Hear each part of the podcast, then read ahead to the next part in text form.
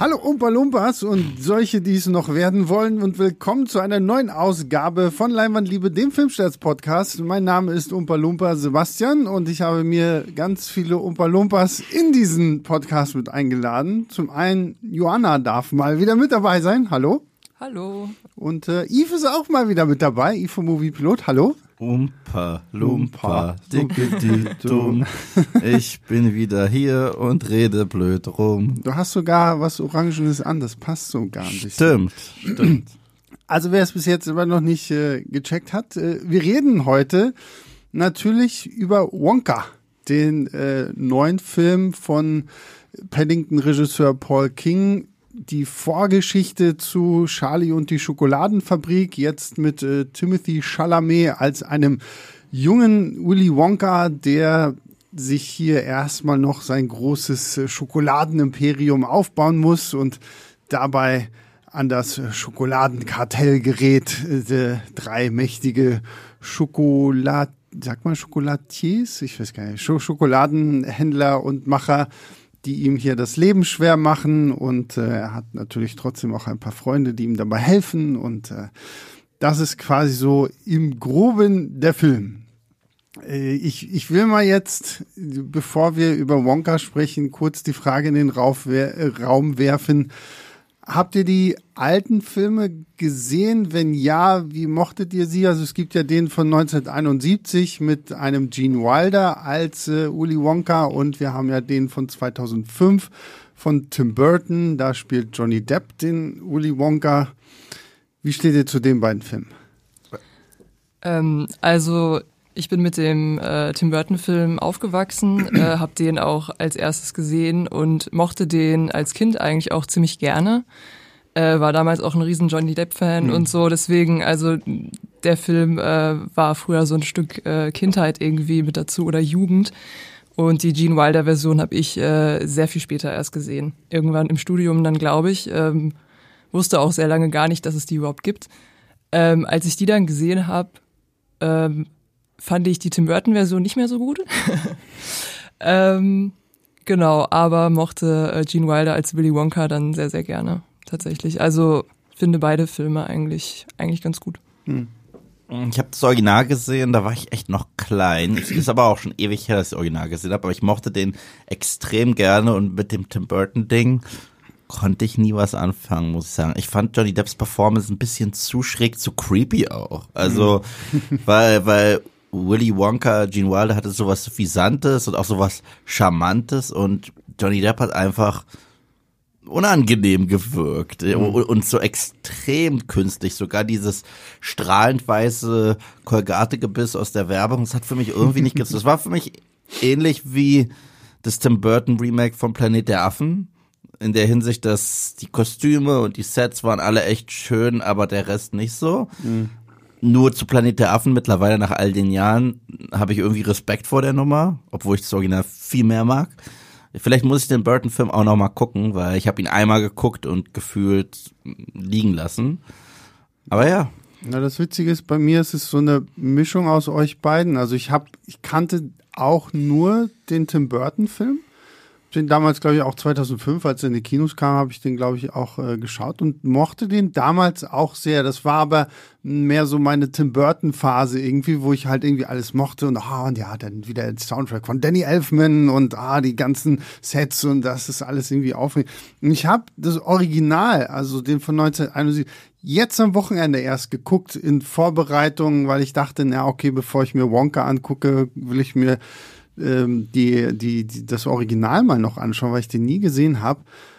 Und es tut mir jetzt leid für alle Johnny Depp-Fans da draußen, aber jetzt muss wirklich sein, jetzt stinkt der von Tim Burton für mich total ab. Also ich finde den mit äh, Gene Wilder, ich finde den so viel besser, der ist so, so herrlich bunt, so herrlich schräg. Ich liebe diese, Eröffnungssequenz äh, in, in dem Original, wenn Willy Wonka aus seiner Schokoladenfabrik rauskommt und so an diesem Stock geht, so als wenn er so, so ein ganz alter, gebrechlicher Mann wäre. Irgendwann bleibt sein Stock stehen, er geht weiter, kriegt mit, dass sein Stock stehen bleibt kippt nach vorne um, macht diese Rolle und steht da und macht so tada und dann weißt du irgendwie schon so, okay, der ist komisch so und dem kannst du nicht so ganz trauen, weil äh, egal was er macht, da steckt immer irgendwie so ein bisschen was hinter und da bin ich mittlerweile so, was die Tim Burton Version angeht, ähm, die habe ich direkt dann danach nochmal geguckt, einfach um mal so den direkten Vergleich zu haben. Äh, ist jetzt dann doch nicht mehr so meins, muss ich tatsächlich sagen. Fand ich ganz spannend. Das hatte ich Ja, dieses Jahr mit den Apes. Hatte ich wirklich Ja. dieses Jahr mit dem Apes Original und dann Remake Back to Back. Und nur von dem Remake habe ich jetzt einfach nur so viel Respekt, weil das nicht mal probiert, das Original zu sein, sondern einfach was ganz eigenes. Und deswegen, ja. Und die Kostüme, sorry, diese Affenkostüme. Sind toll. Ja, aber ähm, also ging mir ja im Endeffekt genauso wie dir. Ne? Also nachdem ich halt dann echt die Gene Wilder Version gesehen habe, ähm, fand ich die Tim Burton Version dann auch einfach nicht mehr so gut. Auch so ein bisschen, was du, äh, Yves, gesagt hast, so Johnny Depp einfach ein bisschen weird im Vergleich. Also wenn man dann einfach die andere Figur daneben sieht, weil also ich habe zum Beispiel auch die äh, Buchvorlage von Roald Dahl nie gelesen und so. Also ich weiß nicht, wie die Figur hätte sein sollen. Für mich war deswegen Johnny Depp immer Willy Wonka und ich wusste gar nicht, dass es anders gehen kann. Und dann habe ich Gene Wilder gesehen und dachte so, oh Gott, irgendwie Johnny Depp schon ziemlich creepy, irgendwie so ein bisschen Michael Jackson Vibes. Ich weiß nicht, also er ähm, sieht aus wie die Michael Jackson Parodie in Scary Movie 3. Genau so sieht er dort aus. Das stimmt Ja. wirklich. Das, das habe ich nie dran gedacht, aber ja, du hast recht. ja, Und dann ist ja auch noch irgendwie eine halbe Stunde länger als das Original, weil sie ja noch so viel so diese Backstory zu Willy Wonka und hier Christopher Lee spielt ja dann seinen Vater, der ein äh, der Zahnarzt ist und ihm ja früher nie erlaubt hat, Schokolade zu essen und sowas alles. Das wird jetzt in Wonka ja ignoriert. Ähm, da bekommen wir jetzt eine ganz, ganz andere ähm, Story halt. Und wir bekommen unsere dritte Version von Willy Wonka jetzt, nämlich dann gespielt von Timothy Chalamet. Und ich muss ja tatsächlich sagen, ich weiß nicht, wie es euch ging, aber als ich so die ersten Trailer zu diesem Film gesehen habe, hat es mich überhaupt nicht gejuckt. Ich weiß auch nicht, ob ich irgendwie dann auch schon wieder an diesem Punkt war, wo ich einfach Timothy Chalamet müde war, weil er gefühlt dann auch in letzter Zeit in jedem Film aufgetaucht ist. Oder ob es einfach irgendwie so daran lag, dass ich auch so nicht so diese große Verbindung zu Charlie und die Schokoladenfabrik hatte oder sonst irgendwie was. Aber mich hat der Film tatsächlich gar nicht so krass gejuckt. Ich hatte den ehrlich gesagt auch nicht so groß auf dem Schirm. Umso überraschter war ich denn, dass ich sehr, sehr glücklich grinsend aus diesem Kino gegangen bin. Aber darüber reden wir gleich noch. Ich weiß nicht, wie, wie seid ihr in diesen Film gegangen? Bei mir war es eventuell noch schlimmer als bei dir, weil ich habe den Trailer gesehen und äh, die zwei Worte, die aus meinem Mund kamen, waren Oh Gott und gleichzeitig verzweifelt. Was bringt dir noch alles zurück an Franchises? Wir sind jetzt wirklich bei der Origin Story von Willy Wonka angekommen. Ihr lacht alle, weil es ist ja auch lustig. Ja. Ich dachte mir, das gibt's doch nicht. Und ich finde, der Trailer wird dem Film absolut nicht gerecht. Äh, Der Trailer sah halt aus wie der generischste Mist, muss man leider sagen, den es da draußen gibt. Und ich so, äh, im besten Fall ist es passabel, im schlimmsten Fall beschädigt es das Original und ist einfach nur so ein Gemelke von einem Klassiker. Und ja, ähm, manchmal, also ich hab's ja so lieber als umgekehrt. Ich, also, es gibt sehr tolle Trailer zu sehr schlechten Filmen und es gibt sehr schlechte Trailer zu sehr tollen Filmen. Und ich finde, hier haben wir letzteres. Die Trailer-Kampagne hat mich null gejuckt. Der tatsächliche Film war eine Wucht für mich. Also erst recht, weil ich so geringe Erwartungen hatte. Und umgekehrt gibt's halt Trailer, wo ich sag, oh, also das ist doch eine safe Nummer. Und dann sitze ich drin und denk mir, was zur Hölle ist Alien vs. Predator?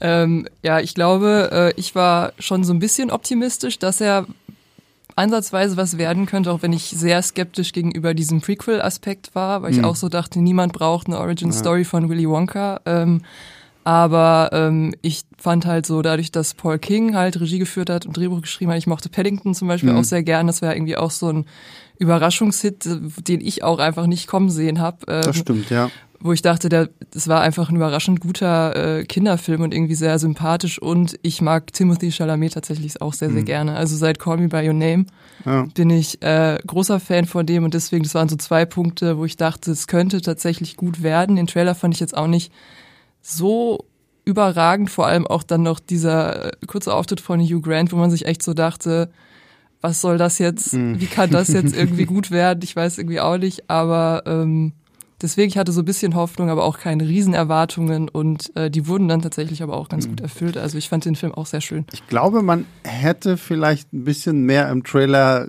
irgendwie sagen sollen, okay, ja, hier von dem Typen, der euch Paddington 1 und 2 gebracht hat. Aber ich, ich stimme dir vollkommen zu. Ich habe auch vor Ewigkeiten mal zumindest den ersten Paddington geguckt und war auch wahnsinnig überrascht, äh, wie, wie charmant und liebevoll der ist und wie, wie schön die Figuren auch sind und wie gut tatsächlich auch dieser komische CGI-Bär da trotzdem zu so einer Figur wird und ich glaube, das ist ja auch so ein bisschen das, was jetzt ähm, Wonka auch so ausmacht. So, der geht ja schon sehr in der Tradition von Paddington vor. So, ne? Also ich habe jetzt ja viel gelesen, ich glaube auch in der Filmstaatskritik wird ja so ein bisschen bemängelt, so dass so ein bisschen so das edgige, das eher düstere, gerade auch so in der Figur von Willy Wonka fehlt, weil wir haben hier schon ja einen sehr, sehr netten, so, so was, was alle Prequel-Sachen ja auch irgendwie machen, gerade Disney, wenn sie dann versuchen, irgendwie zu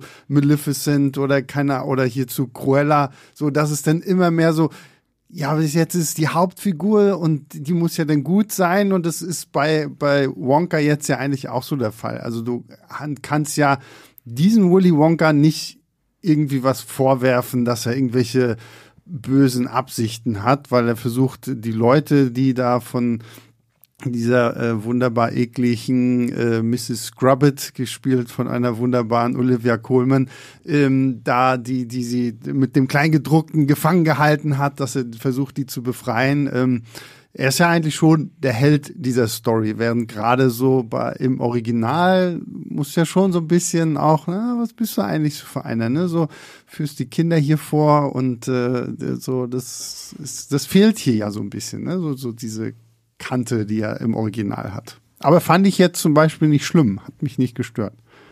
Ähm, nee, fand ich auch nicht schlimm. Also ich gebe dir voll recht, das Original ist ja fast schon irgendwie so ein Kinderslasher, ne? Also wird ja irgendwie die Kinder da so nacheinander irgendwie abgemurkst.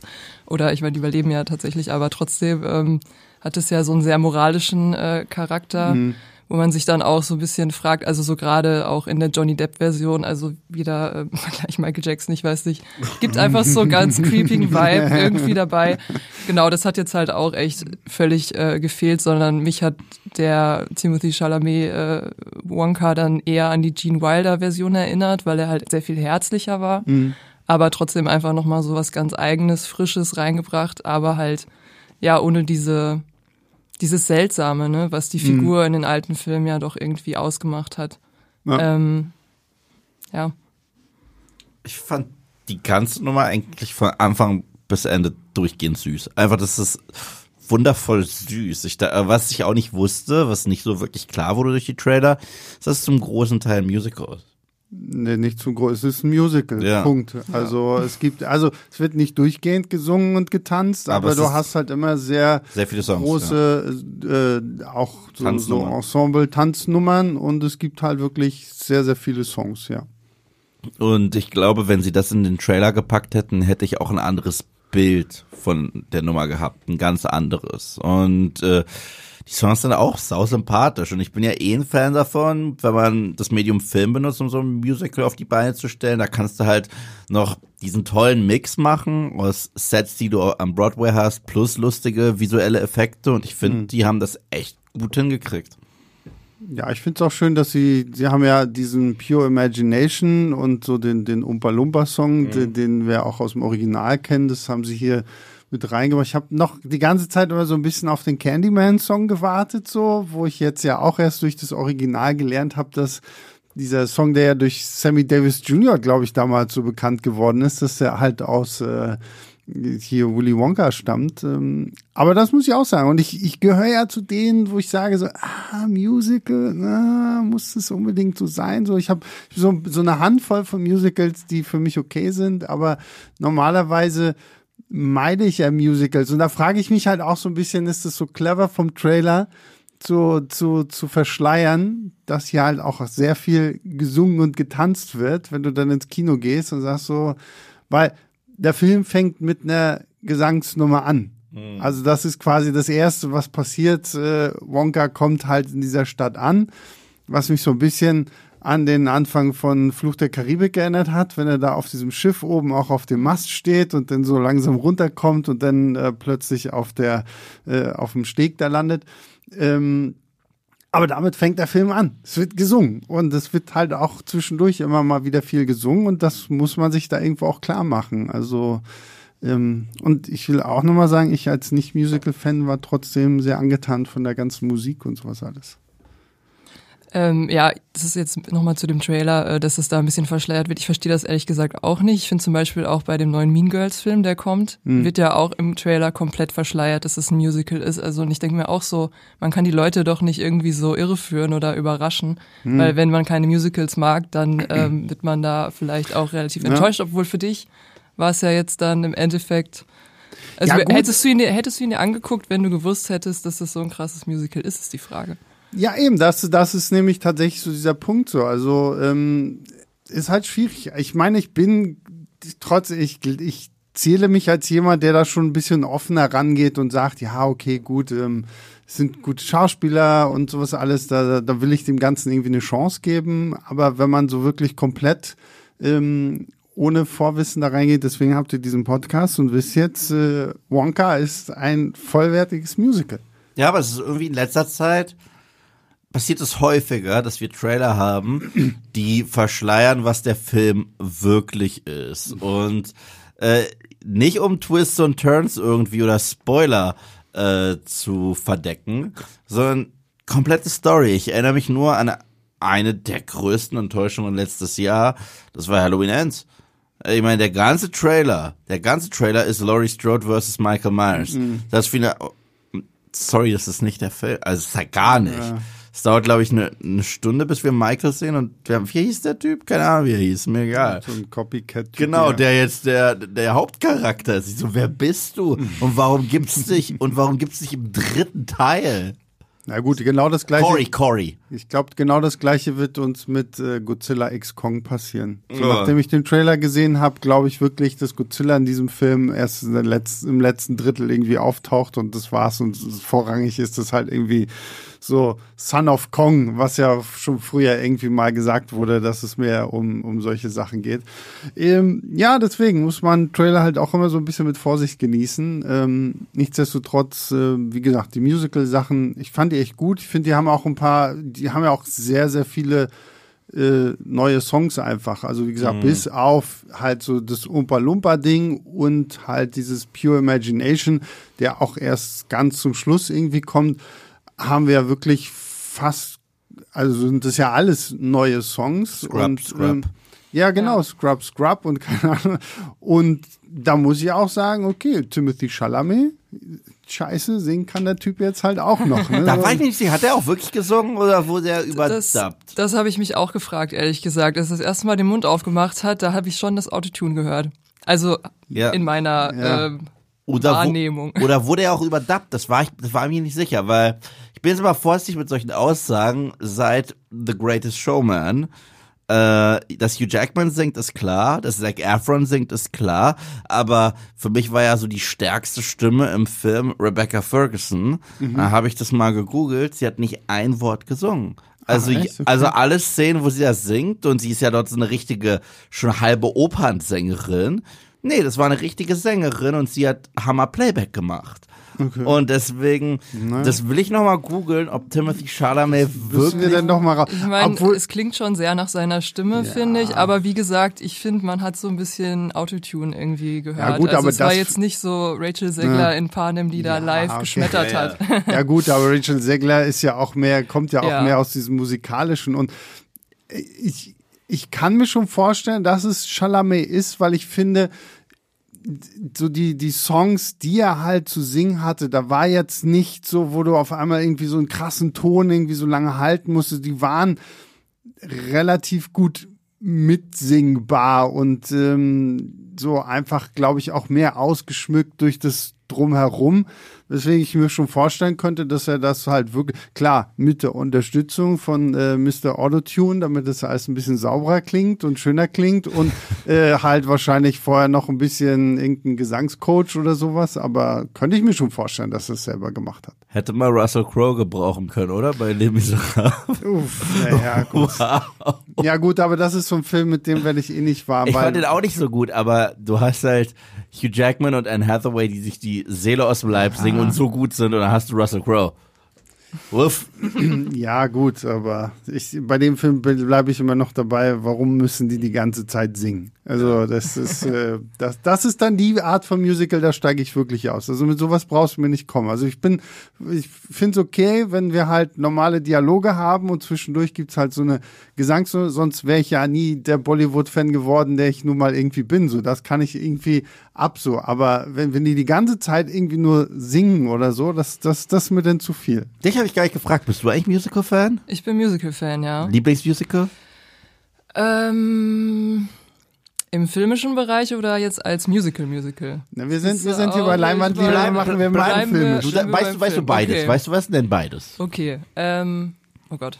Trotzdem Unter- beides schwierig. Ich glaube, mein, also mein Autorität, ja? Musical-Musical äh, ist wahrscheinlich Wicked Aha. und mein Lieblingsmusical als Film ist Moulin Rouge. Ah, das meins auch. Ja? Ich, ich liebe Moulin Rouge. Das ist so, das ist so der erste Film, wo ich damals gesagt, okay, na, Musicals sind ja doch nicht so kacke, so. Aber Ja. ich weiß nicht, ich glaube, ich glaube, es lag aber bei Moulin Rouge auch so ein bisschen daran, dass sie ja wirklich so, so Songs, die du ja aus dem Radio kanntest, die du von deinem, so was man halt irgendwie so auf irgendwelchen Kassetten und CDs früher hatte, irgendwie schon kanntest. Und ich glaube, das hat mich dann sehr abgeholt, einfach damit ein bisschen äh, wärmer zu werden. So. Was ist dein Lieblingsmusical, Eve? The Producers. Äh, The Producers ist mein äh, Lieblingsmusical. Kenne ich, glaube ich, nicht. Kennst du von Mel Brooks? Das ist Nee. so lustig. Nein, kennst du nicht Springtime for Hitler? Ich glaube nicht. Sagt nee. dir das gar nichts? Oh mein Gott. Also es geht, äh, Gibt's ja auch eine, eine, eine gibt ja zwei unterschiedliche Filmfassungen. nee, es gibt ne? eine ältere, es gibt eine neuere mit Matthew Broderick, äh, Nathan, Nathan Lane, Lane, ja. Will Ferrell und Uma Thurman. Im Grunde genommen Kurzfassung, bevor wir zu sehr ähm, vom Thema abweichen. Vollkommen okay. Äh, zwar äh, ein Filmproduzent, der mittlerweile so hart verschuldet ist und sich nur noch finanziert, indem er mit älteren Damen schläft, kriegt äh, einen Geistesblitz durch seinen Account, dass er eigentlich mit einem Flop mehr Geld machen kann als mit einem Hit, weil er da sehr viel Geld unterschlagen kann. Also sucht er speziell nach dem schlechtesten Skript aller Zeiten, dem der schlechtesten äh, Besetzung aller Zeiten und dann findet er wirklich so einen Liebesbrief an Hitler und macht daraus ein Musical. Aber der Schwindel der, der gelingt nicht so gut und es äh, endet dann nicht so schön für ihn, aber es ist unfassbar lustig. Unf also empfehle ich sehr. Muss man gesehen haben. Äh, ich habe es auch am Broadway gesehen. Das ist äh, Okay. mal wirklich. Und ich glaube, danach wäre es wahrscheinlich die Rocky Horror Show. So. Ja, die ist Ja, das auch toll. Die, also, also ich, Ja, ja. ich glaube, das sind die beiden, die, die ich, die, und Chi- Chicago, ich liebe Chicago. Ich liebe Chicago. Habe ich auch gesehen in Damit- New York. Hm, nice. Ja, weiß nicht, ich glaube, das, das würde ich wahrscheinlich als Musical eher, ich weiß nicht, ich kenne nur halt diese, was, auch Bess Lerman, der Chicago? Der, nee. Nee. nee, aber das war, das war im Zusammenhang, stimmt, genau, es kam, ähm, Moulin Rouge kam zuerst raus und dann dachte ich, oh Mensch, Musicals und dann kam, glaube ich, irgendwie ein Jahr oder zwei danach kam Chicago, ich weiß nicht, wer den gemacht hat. Und dachte, oh, jetzt, jetzt, das wird, aber das war dann wiederum nicht so ich meins. den klasse. Nee, ich, ich weiß nicht. Aber das äh, Live war sehr klasse. Und ich habe ja das gecancelte Spider-Man-Musical gesehen. Ne? Ja, okay, ja, da, ja, Angeber. Ja, ja. Es gab Ja. Spider-Man Musical 2011, Turn of the Dark. Aber da sind so viele äh, Unfälle am Set passiert, weil die halt auch extrem auf Akrobatik gesetzt haben. Da sind wirklich Leute schwer verletzt äh, äh, worden und einer, glaube ich, sogar zu Tode gekommen. Und dann konnten sie das nicht mehr bringen. Aber ich habe das die U2 geschrieben, ne? die U2 hat das geschrieben. Das, das Set hatte so richtig Pop-up-mäßige Ästhetik wie Comic-Panels. Das war unfassbar toll. Aber ja, Okay, also ihr Okay. zwei als Musical-Fans, so, so was, wie schätzt ihr denn das Musical Wonka jetzt so ein? Kann man das als Musical-Fan annehmen? Ist es äh, hörbar, guckbar? Ja, auf jeden Fall. Also ich fand die Musical-Nummern auch äh, sehr sympathisch. Ich fand ähm, vor allem, also diesen Scrub Scrub Song da in der Waschküche, den fand ich super. Ich fand äh, die Songs, ach, was war das, als hier äh, der äh, der Laden aufgemacht wird und er da sein mhm. äh, kommt in meinen Laden-Song, ich weiß gerade nicht, wie der heißt, aber ähm, den fand ich auch sehr schön und ich fand am Ende halt auch wirklich Imagination, also ich meine, da haben wir auch alle mhm. dann irgendwie drauf gewartet, fand ich total schön, dass das auch nochmal eine andere Komponente gekriegt hat, dadurch, dass es halt nicht nur jetzt so dieses, schaut euch meine Fabrik an mhm. und guckt, was hier alles für wunderbare Sachen irgendwie passieren, sondern eben noch so diese Komponente eben mit äh, mit der Mutter von Nudel, ähm, dass das halt irgendwie die wahre Fantasie eigentlich ist, ne? Dieses mhm. so Zusammensein und Familie und sowas. Fand ich dann irgendwie echt auch ganz süß, dass es noch so eine, ja wie gesagt, so eine zweite Ebene mhm. ähm, bekommen hat. Und ja doch, also alles in allem fand ich die Songs eigentlich echt schön und ich fand Hugh Grant äh, mit dem Umpa Lumpa Song Fand ich auch großartig. Den habe ich auch ja. seit gestern komplett ja. im Kopf und krieg den auch nicht mehr raus. Ich muss tatsächlich sagen, ich fand, ich fand auch den, den Song ähm, des äh, Schokoladenkartells. Ja, ja die, diese drei, stimmt, ja. die dann die, und ähm, sie bestechen ja dann den den Chef der Polizei äh, nicht mit Geld, sondern mit Schokolade und äh, er versucht sich dann irgendwie zu weigern und dann gibt's halt diesen tollen Song, warum er dann nicht doch noch ein bisschen mehr Schokolade nehmen sollte.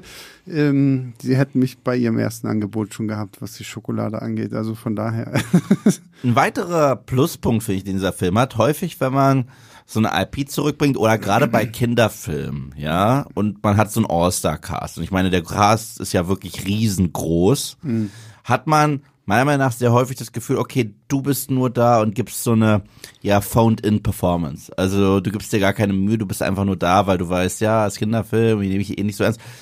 Hier wirklich, selbst die kleinsten Rollen, und es reicht, wenn die irgendwie, Rowan Atkinsons Rolle ist mhm. nicht groß, ist überhaupt nicht groß, aber jeder Einzelne, den man sieht on screen, ist klasse und ist auch, hat auch so eine Hingabe zu dem Kitsch den wir da haben, dass, dass, dass ich, vor sowas habe ich immer Respekt. Also, ja. wenn, wenn du sowas hast und du merkst, nee, die nehmen das schon ernst und die fühlen sich richtig rein in diese verrückte Welt und der, der Haupttyp, der Hauptschokoladenkartellkerl, mhm der ist so klasse. Den kannte ich irgendwoher. Ich weiß, ich hab, Woher kenne ich diesen Schauspieler? Ich, ich, Patter, Patterson Joseph spielt hier den Arthur Slugworth. Ja, woher kenne ich den? Keine Ahnung. Ich kenn, also ich kannte ihn tatsächlich gar nicht, aber ich fand ihn auch absolut fantastisch. Großartig. Was, was mhm. der da auch in diese Rolle reinbringt. Der ist, der, der hat, der hat mich tatsächlich so zwischendurch so ein bisschen an den Gene Wilder, der hat mich mehr teilweise auch so an diesen Gene Wilder äh, Wonka erinnert, so weil er zwischendurch dann auch irgendwie immer so versucht, so, so, so nett zu sein, aber du merkst halt immer wieder, okay, ja, der, der hat's faustdick hinter den Ohren. Und dann hat man ja hier auch noch Matt Lucas als hier diesen Protnose, der so ein mhm. bisschen halt auch so, so eine kleine Hitler-Parodie da schon äh, halb mit reinlegt also da fand ich, wie gesagt, dieses Schokoladenkartell hat einfach sehr viel Spaß gemacht. Ich fand sogar den Witz gut, dass der eine nicht das Wort pur hören kann, ohne, ohne kotzen zu wollen. Ja. Und gerade, also mit Sebastian gucke ich ja gerne zu Always Sunny in Philadelphia. Und wir haben ja Respekt davor, wenn jemand das Kotzgeräusch so gut nachmachen kann, dieses, dieses vorher. Wirkgeräusch. Und ich finde, der hat es ziemlich gut gemacht. Sehr, sehr also, gut. Also, das, ist, das ist kein Geräusch, das man so locker gut nachmachen kann. Ich finde, okay, aus die in Sunny kommt niemand ran, weil du hast wirklich das Gefühl, sie kotzt sich gerade an. Aber es, macht er super. Und das sind diese kleinen Momente. Es gibt so viele kleine Sachen in diesem Film und sowas mag ich auch immer gerne in meinen großen, großen Filmen. Wenn es so Sachen gibt, die, die es gar nicht braucht für den Plot, aber die das einfach so ein bisschen lebendiger und lustiger machen, wenn man sagt, hier haben wir so noch einen kleinen Schnörkel, da haben wir sowas und hm. das, das, hat man in diesem Film so in jeder Ecke mal ein bisschen hm. und das mag ich so gerne. Ja, finde ich auch. Also ich auch gerade hier mit Lucas, äh, mit dem Witz auch, dass er immer alles irgendwie auserklärt. Auch ja. das fand ich zum Beispiel lustig. Das ist auch sowas, das kann super schnell schiefgehen, habe ich das Gefühl, aber es hat irgendwie trotzdem funktioniert. Auch ähm, dass hier die äh, Olivia Coleman und die hier, so ach, Tom wie Davis. heißt denn Tom Davis?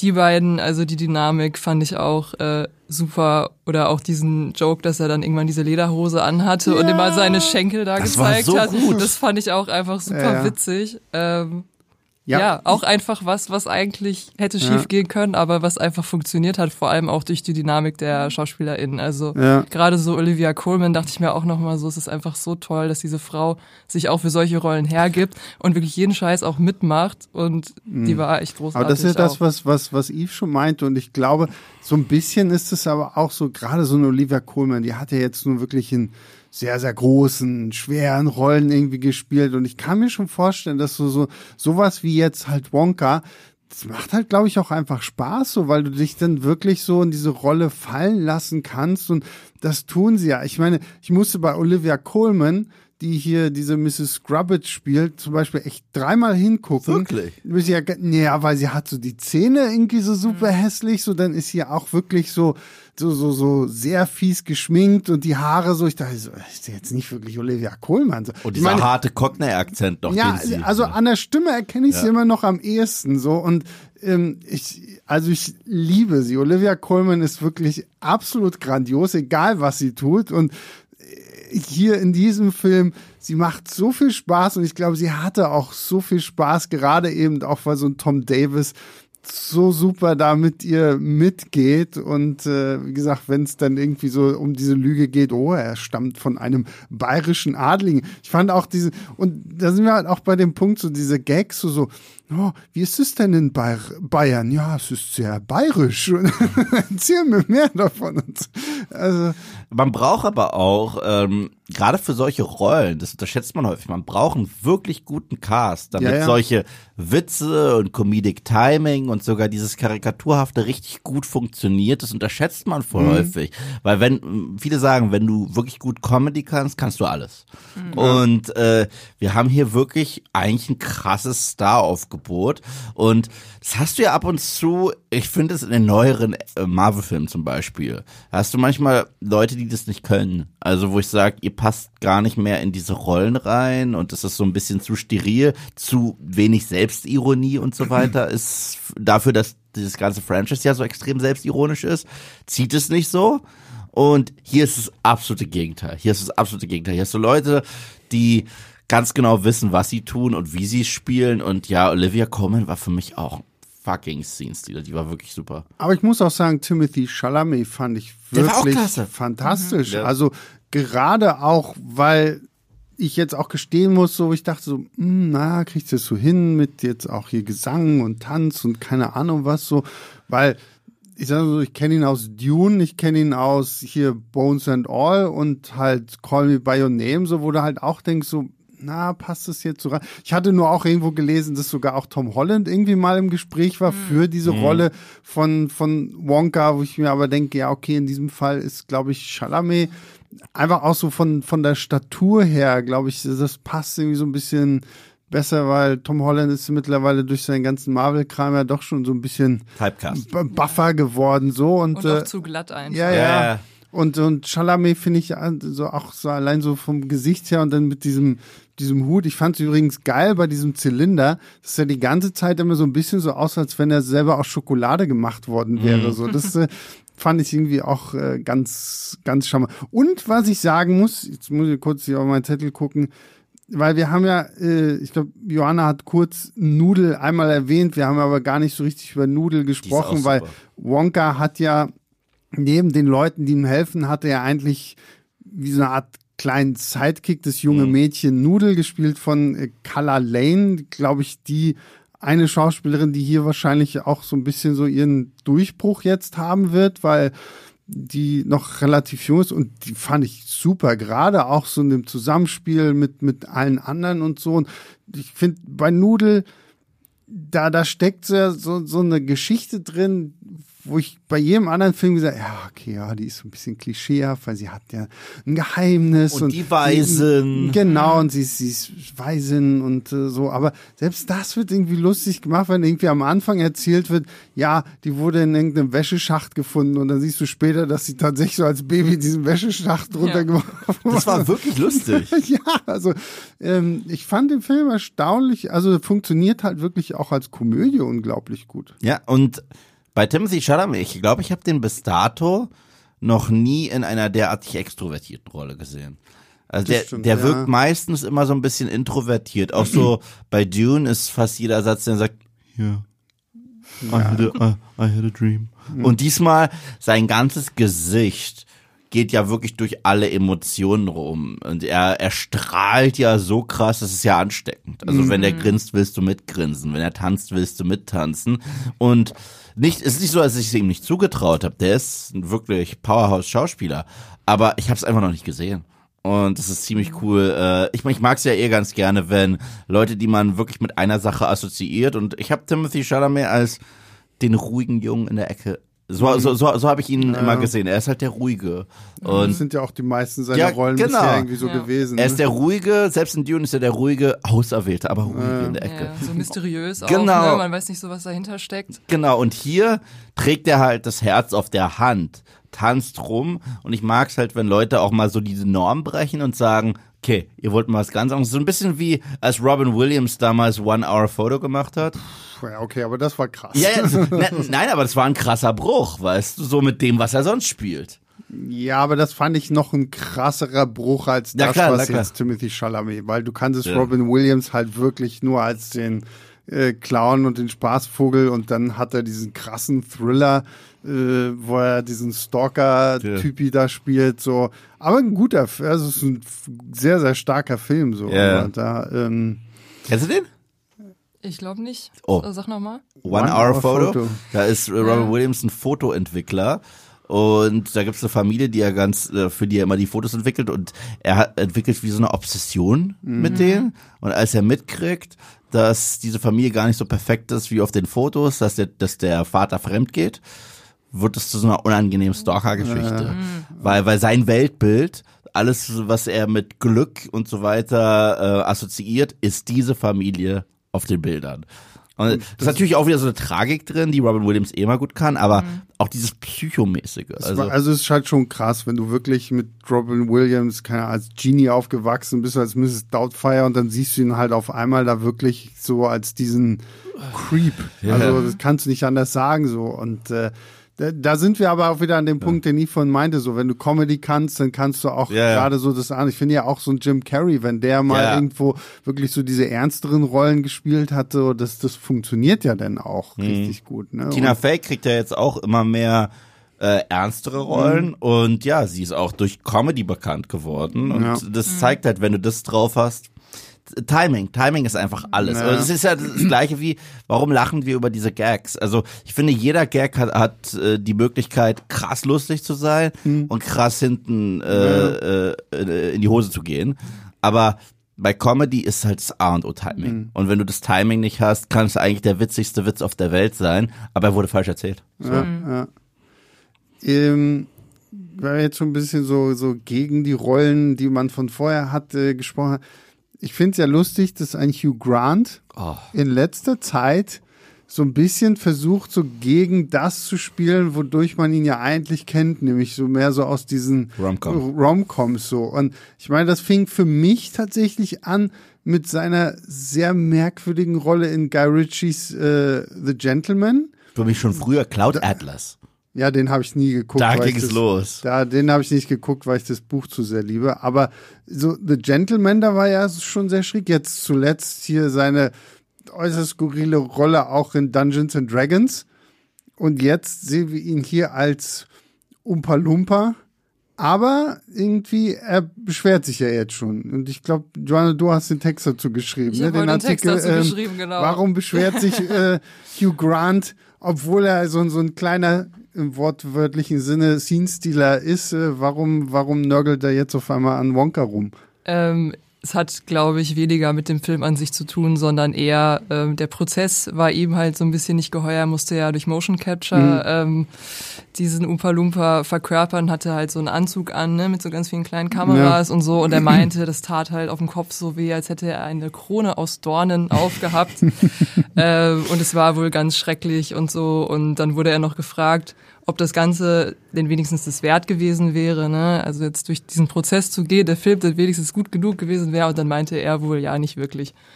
Also er war Okay. so ein bisschen grummelig und grumpy, aber dann hat er irgendwie doch wohl auch gesagt, äh, ja, eigentlich hat es doch auch Spaß gemacht und er ist einfach generell so ein bisschen gerade gegens Filme machen, aber er braucht halt auch das Geld und muss seine Kinder ernähren. Also er hat das schon auch so ein bisschen mit so Okay. diesem typischen Hugh Grant-Sarkasmus, Ja. glaube ich, gesagt, wo man jetzt auch nicht so genau weiß, wie ernst meinte das jetzt oder nicht. Ähm, ja, aber es war wohl eher der Prozess, wo er so ein bisschen. Ja gut, ähm, ich glaube, ich glaube, es war ja auch so für ihn das erste Mal wahrscheinlich, dass Genau, er halt dann genau. wirklich so in diesem Mocap-Suit und Mocap so. und sowas alles, das ist wahrscheinlich ja schon eher ungewohnt. Ähm, Aber es passt ganz gut, weil er ist ja auch grumpy im Film. Ja, also, ja, also, also er ist halt der grumpy Zwerg.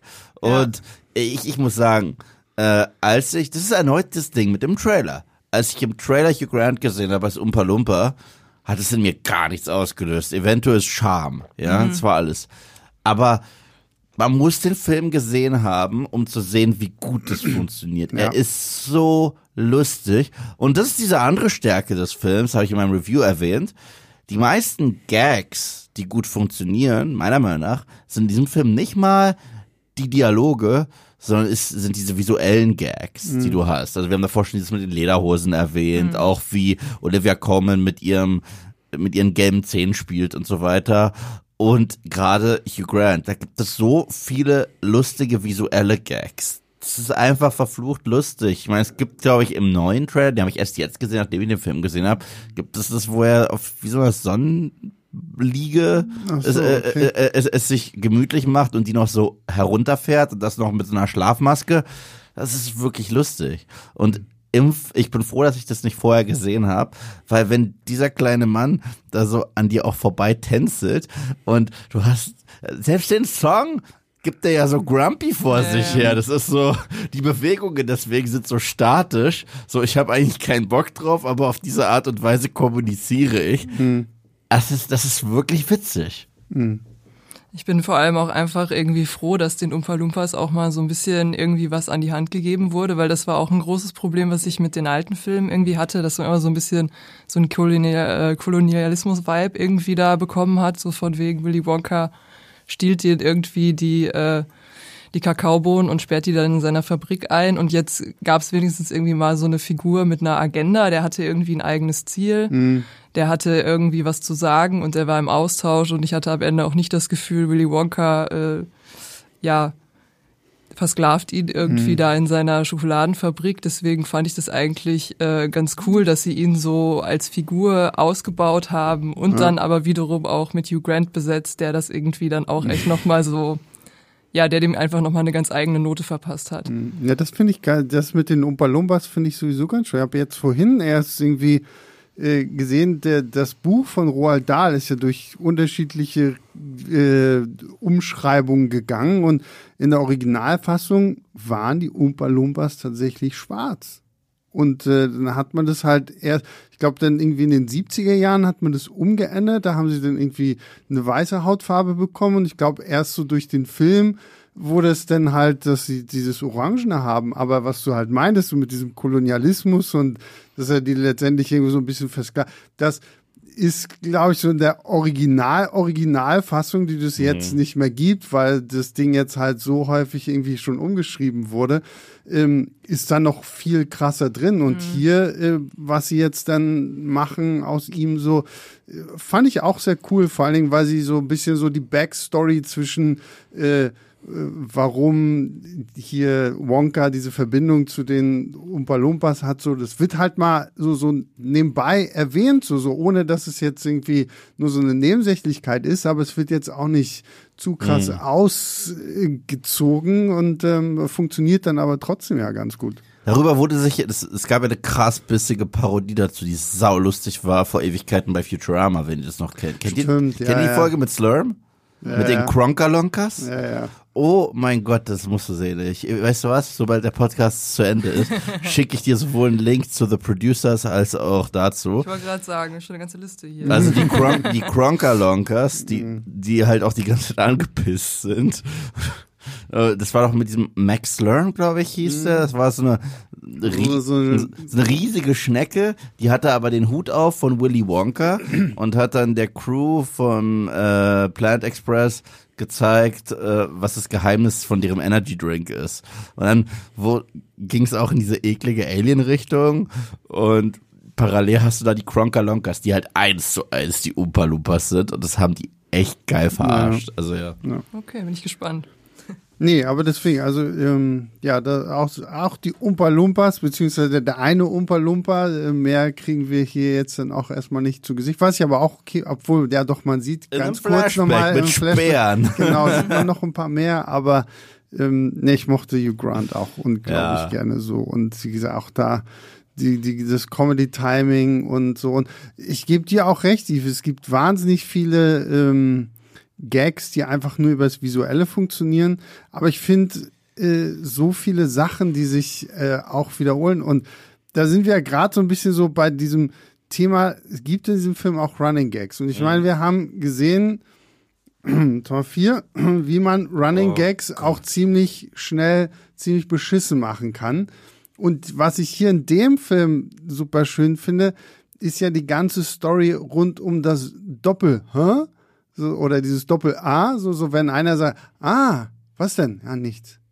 Ah, ja, ja, Das war ein Doppel-A. Genau, das war ein Doppel A, also muss es doch was sein. So, und das zieht sich ja auch so ein bisschen durch den Film irgendwie durch und ist einfach so als so, so wiederkehrendes Element äh, dann auch echt äh, charmant so mit reingebracht. So, also da, da habe ich wirklich das Gefühl, so Paul King, also jetzt muss ich mir unbedingt Paddington 2 Ich muss angucken. die nach- beide sehen. Ich habe die nach- beide nicht gesehen. ne? Nachdem, nachdem ja auch in Massive Talent die ganze Zeit Nick Cage mir erzählt, dass äh, Paddington 2 der beste Film aller Zeiten ist, ähm, steht der eigentlich sowieso schon sehr, sehr lange auf meiner Liste. Aber jetzt muss ich mir die wirklich mal angucken, weil die sind wirklich sehr schön. Und ich glaube, der macht ja jetzt sogar auch einen dritten Teil, ne? Zu, Ich glaub äh, schon, äh, ja. Mhm. Irgendwie Paddington in Peru oder sowas. Also ähm, ich glaube, Paul King hat da irgendwie so seine Nische gefunden, die er aber auch erstaunlich gut bedient, weil selbst Wonka, der, und das muss man, glaube ich, auch nochmal ein bisschen, sich schon sehr auch nach Paddington, so, so dieses, dieses, diese Paddington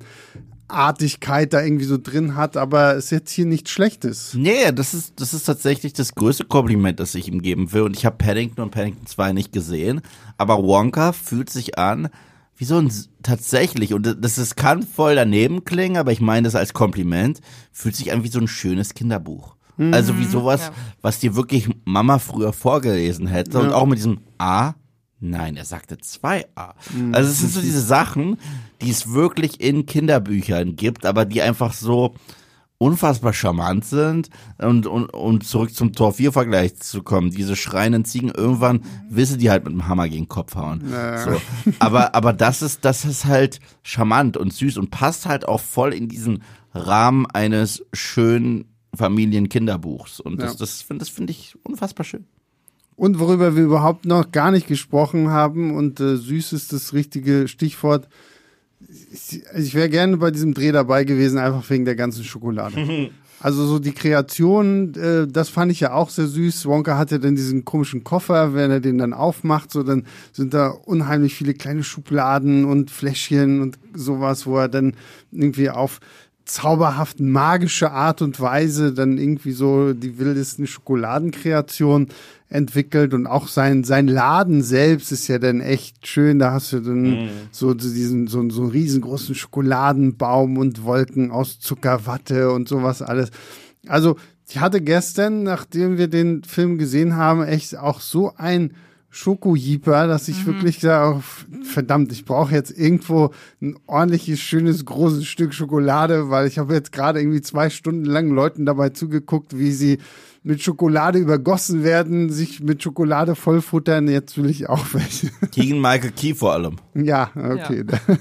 Ja, das ging mir tatsächlich auch so. Ich finde, der Film hat einfach so eine krasse Stimmung mit der Schokolade, aber auch mit diesem ganzen winterlich, weihnachtlichen transportiert. Ich meine, ich bin, äh, glaube ich, zehn Meter hinter euch aus dem Astor rausgegangen und dann kamen ja auch die kleinen äh, Schneeflocken so von oben und ich dachte so, ach, das ist alles schön. Und dann bin ich äh, mit der S-Bahn gefahren, danach habe ich mir auch erstmal eine Schokolade gegönnt. Ja. Deswegen ähm, kann ich total Ich, verstehen. ich weiß, die hatten ja, glaube ich, am, am Sonntag auch hier in Berlin irgendwie so, so eine Premierenfeier oder so, wo es ja wohl auch sehr viel Schokolade gab und so. Ähm, ja, ich finde, jedes, äh, jedes Kinoticket sollte mit irgendwie einem Schokoriegel daherkommen oder so, damit du ähm, Wonka auch wirklich genießen kannst, so, weil Schoki gehört damit dazu. Ein goldenes Ticket. Ja, mit ja, Schokolade. stimmt, Ja, ja, absolut. Ja. An, an pro Kinokarte sollte es äh, vielleicht auch so einen Schokotaler geben.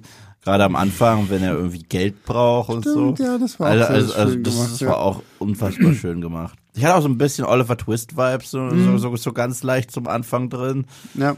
Und ein bisschen, je länger ich drüber nachdenke, mit seinem Hut, wo alles drin ist, musste ich ganz kurz an den ersten Fantastic Beasts Film denken, wo Stimmt. das halt nicht im Hut ist, sondern in der Tasche. Stimmt, ja. Wo er die aufmacht und da irgendwie 20.000 Sachen drin sind. ja, es steckt viel drin. Also ich so ein meine, bisschen Hermines Tasche auch. Ne? Ja, genau, ja. Und ich meine, man hat zum Schluss hast du ja auch so ein bisschen Ocean's Eleven mit, mit Schokozeug und sowas alles. Also ähm, Die haben wir kaum erwähnt. Und zwar diese Crew, die sich dann formt. Wir haben ja Nudel erwähnt, wir haben die Gegenspieler erwähnt, dann die, die Side-Gegenspieler. Aber ich fand diese ganze Crew da im, äh, in der Waschküche toll. Also ja. von dem Accountant zur Telefonistin. Was war die dritte? Was hat die nochmal gemacht? die, Äh, was war nochmal ihr? weiß ich, es gab den Klempnerin oder irgendwie so. Ich, schon, es gab noch. noch Ja, stimmt, eine den, den habe ich auch vergessen. Den Ja. Comedian, genau. Ja, also es gibt auch, das meine ich ja ganz am Anfang, also es gibt so gibt äh, noch diese Truppe Die da. Waschküchencrew, die ist ziemlich cool. Und, ähm, und da merkst du halt, das ist wirklich ein großer Ensemblefilm, der einfach äh, wahnsinnig gut funktioniert, so, weil klar, die, die Namen habe ich irgendwie gefühlt schnell wieder vergessen, aber die Figuren bleiben, Die bleiben mir im Kopf, trotzdem ja. irgendwie im Kopf einfach, weil sie auch gut äh, gespielt sind. Ich fand auch den Gag gut. Wa- Was ich, was ich cool an dem Film finde, es gibt ein paar Gags, das mag ich sehr gerne, wenn die dann irgendwann später einen Payoff haben. Mhm. Es gab einen Gag mit so einem Nachtwärter. Ja, ja. Nicht, nicht, nicht zu viel Ja, verraten, ja, ja. aber, ja, aber, ja. aber, aber der hat tatsächlich noch einen Payoff. ja, ja, das, Oh, oh, das oh. ist toll. Das stimmt, ja. Und, und da, das, das fand ich auch cool. Also, und erneut, hat keiner gebraucht. Das Ja, das ist ja das, was du vorhin gesagt hast. Genau. So, ne? Es gibt so diese vielen kleinen Sachen, die kein, die, die könntest du auch rausschneiden. Das wäre dann auch okay so. Aber weil sie halt einfach so zu dieser ganzen Atmosphäre des Films passen, äh, sind sie einfach so perfekt für, um, um das noch so ein bisschen auszuschmücken. ja, So, ne? damit man sich ein bisschen mehr verlieren kann. Das Ja. ist ja, das ist ja das, was klassisches Star Wars so schön gemacht hat. Du brauchst sowas wie die Cantina Bar rein theoretisch gar Mhm. nicht. Aber ich gehe da gerne rein und guck mir das alles an und diese komischen Alienwesen und ich verstehe nicht mal genau, wie deren Getränkespender funktioniert, aber es ist halt gut für diese Welt und, Mhm. und, und deswegen verliere ich mich da so gerne re- rein. Und äh, da- das, das mag ich gerne, wenn man so eine ganz eigene, verrückte Mythologie einfach aufbaut und sagt, tobt euch aus. Ja. Denkt dir was Verrücktes aus und habt Spaß damit. Und wenn dann auch in der Ecke oder der Seite oder im Hintergrund irgendwas passiert mit Figuren, ist es einfach besser. Es ist einfach besser, weil es fühlt sich viel mehr wie eine gelebte Welt an. Ja. Gut. Ich glaube, damit haben wir alles, oder? Oder gibt es noch irgendeine Sache, die wir jetzt nicht erwähnt haben, was man unbedingt zu Wonka noch sagen muss? Sebastian wollte eigentlich zum Schluss in diesem Podcast singen. Ja, nee. Das, Go, go, da, dafür, go, dafür bräuchten wir sehr, sehr viel Autotune. Ähm, das, äh, das, das, das möchte keiner. Wir haben ja vorhin schon ein bisschen den Umpa Lumpa Song angeklingen äh, lassen. Das muss reichen. Gut, dann kommen wir mal zum Fazit. Ich weiß, die Filmstadtkritik gibt äh, drei von fünf. Ist, glaube ich, auch insgesamt ein bisschen kritischer gewesen, als wir es jetzt hier in diesem Podcast waren. Deswegen, Yves, ich fange mal mit dir an. Was äh, gibst du für eine Sternewertung? Also ich, ich kann sagen, wie mein Moviepilot-Video zum Film heißen wird und das ist die Überraschung des Jahres. Also nicht der beste Film des Jahres, aber die Überraschung des Jahres. Und ich bin wirklich wunschlos glücklich aus diesem Film rausgegangen, wo ich nichts beziehungsweise Schlechtes erwartet habe.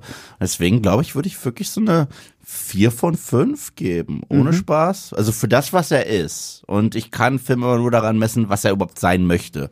Und ich finde, es ist ein wundervoller Familienfilm. Also ich könnte mir richtig vorstellen, ja, mir, mir wird immer klar, dass meine kleinen Neffen nicht mehr so klein sind. Der eine ist jetzt 18, der andere ist 16, aber noch vor ein paar Jahren, als die so klein waren, ey, ich wäre mit denen reingegangen und ich wäre deren Held gewesen, dass ich mit denen äh, diesen Film geguckt habe. Und deswegen, ja, es ist ein echt schöner Film. Und gerade jetzt zur Zeit, wenn es kalt draußen ist, schneit und man irgendwas mit der Familie machen kann, man hat kleine Geschwister, Kinder oder irgendwas, kann man sich geben, weil es gibt Kinderfilme, wo Erwachsene leiden Höllenqualen, weil sie das einfach gucken und es ist doof und dann denken sie, oh, und dann gibt's kind, äh, kind Wahrscheinlich jeder Paw Patrol Film überhaupt.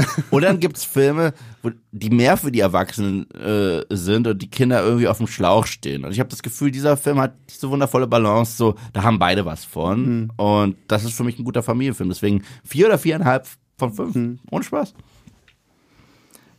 Also ich kann mich eigentlich einreihen in das, was du sagst. Ich würde dem Film aber trotzdem nicht so eine hohe Punktzahl geben, sondern eher, glaube ich, bei 3,5 mich ansiedeln. Also ansonsten sehe ich es eigentlich genauso wie du. Ich fand den Film schön, magisch, zauberhaft, toller Familien-, Kinderfilm. Aber ähm, ich denke dann, glaube ich, auch so, für das, was er ist, kann ich ihm, glaube ich, dann trotzdem nicht ganz vier, vier Punkte geben. Aber Nee, ich schließe mich Eve an. Also ich bin auch bei vier. Liegt auch sehr daran, dass ich halt mit den niedrigsten Erwartungen in diesen Film gegangen bin und der halt mich halt einfach so wahnsinnig positiv überrascht hat. Äh, äh, ich werde, das wird, glaube ich, echt so ein Film sein, da werd, weil ich habe immer so die Tradition, ich gehe immer zu Weihnachten mit meiner Mama ins Kino. Meist immer so am, Oh, du bist aber auch eine Süßigkeit. meist immer so irgendwie so am 26. oder so, weil dann, ne, dann hast du alles familiäre so abgetan, so Hast dann viel gegessen. Genau, dann dann ist eh nur noch Reste Essen dran. Das heißt, Mama muss nicht mehr so viel irgendwie äh, noch vorbereiten, keine Ahnung was. Und dann ähm, geht's da, glaube ich, echt in Wonka, weil ähm, da weiß ich jetzt schon, der, der wird ihr gefallen. Und ähm, ich fand den auch, ich habe auch, als sie die mich dann nach der Pressevorführung gefragt haben, meine ich auch so, das ist für mich ja auch irgendwie so wirklich so eigentlich der perfekte Film für diese kalte, dunkle Jahreszeit, so, weil das ist ein schön bunter Film, so auch von den Sets und so von den Kostümen her und wie gesagt, was sie sich da so mit diesen ganzen Schokoladenkreationen einfallen lassen, so das, das sieht halt auch einfach irgendwie alles toll aus und da kann man sich irgendwie schön zwei Stunden reinsetzen, mal so ein bisschen abschalten, du lachst sehr viel, du hast irgendwie einfach so alle Emotionen gehst du irgendwie mal einmal so durch, deswegen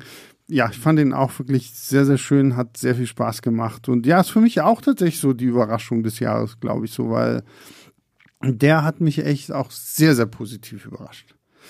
Gut, so, nach so viel Überraschung und Süßlichkeiten. Äh, Brauchst du jetzt wieder Schokolade? Ja, wir haben ja hier zum Glück gerade, wir zeichnen das heute am Nikolaustag auf, also ähm, ist überall im Büro sehr viel Süßkram, der rumliegt, Lebkuchen und sowas, heißt, das passt natürlich perfekt.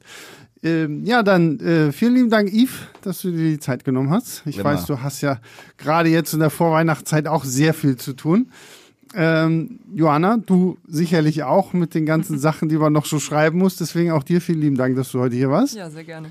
Und äh, größter Dank geht natürlich raus an alle, die in der Vorweihnachtszeit äh, den Stress mit uns ein wenig äh, stressfreier machen. Äh, vielen Dank fürs Zuhören. Äh, bewertet uns bei Apple Podcasts, Spotify, wo auch immer das sonst noch geht. Schreibt uns vorweihnachtliche Grüße an leinwandliebe.filmstarts.de und ich kann nur so viel sagen. Ich glaube, nächste Woche könnte es kritisch werden für einige, weil wir bei Podcast mit Schuss, der nächste Woche dran ist, Oh ja, worüber redet ihr? ähm, weil normalerweise nehmen wir einen Podcast mit Schuss immer große Blockbuster, die ein großes Budget hatten, die aber eigentlich scheiße sind. So, weil sie einfach nicht, ne? wir hatten jetzt ja schon hier Liga der ex äh, außergewöhnlichen Gentlemen und Das ist so scheiße. und Doom und sowas alles. Und wir haben nächste Woche äh, einen Film, der sehr geliebt wird von sehr, sehr vielen Leuten, der halt auch nicht scheiße ist. Ähm, wir haben es äh, einer lieben Hörerin äh, irgendwie aber versprochen, als sie mal hier war, dass wir gesagt haben, okay, komm, den gucken wir, aber den gucken wir halt irgendwie, weil wir äh, drei Kerle sind, die sich jetzt dann so einen Film machen. Wir gucken Sissy mit Oha. Romy, mit, mit Romy Schneider. Es wird das erste Mal sein, dass ich in meinem Leben diesen Film gucke. Ich habe wirklich die reine und äh, die gute Katharina war extra aus äh, Österreich, äh, also sie war für irgendeine, irgendwas Berufliches hier und hat uns dann hier besucht, weil sie äh, nicht nur großer YouTube-Fan von Filmstadt ist, sondern halt auch den, den, den Podcast hört und äh, hatte dann ähm, was aus Österreich mitgebracht und das war dann die äh, Blu-ray-Box zu Wie Sissy. viele gibt's da? Drei. Drei. mit Romy Schneider. Ich glaube, es gibt ja auch irgendwie, irgendwie eine neue Ja, ja, Verfilmung. ja, oder- ja gibt's, gibt's auch, habe ich auch mitbekommen. ähm, aber nee, und da haben wir gesagt, so, okay, komm, das ähm, könnte lustig sein. Es wird nicht so schlimm sein wie das, was ich dieses Jahr gucken musste. Ich musste dieses Jahr Twilight, Fifty Shades of Grey und was noch gucken? Ich habe vergessen, aber dieses Jahr haben die mich echt gequält. ja, ja. Also, Ja, ja. Trotzdem, trotzdem hast du doch was davon Ich, gehabt. ich habe Also- gute Aufrufzahlen damit gemacht, das stimmt schon. Aber, aber Muss man irgendwie auch gesehen haben, Ja, ne? ja. Sowas, wow. um so mitreden zu können. Wow. Ja, das ähm, deswegen, also ich entschuldige mich jetzt schon mal im Voraus, wenn wir irgendwem auf den Schlips treten, weil ihr Sissy so wahnsinnig liebt. Selbst selbst äh, die gute Mo, unsere treue Podcast-Seele, die hat schon hat schon Angst angemeldet, als sie gelesen hat, dass wir gesagt haben, okay, wir reden über Sissy und das äh, möglicherweise ja. Naja, gut. Wir schauen mal. Ich, wie gesagt, ich bin sehr gespannt, was es so wird. Und äh, ja, das hört ihr dann nächste Woche. Bis dann, macht's gut. Ciao, ciao.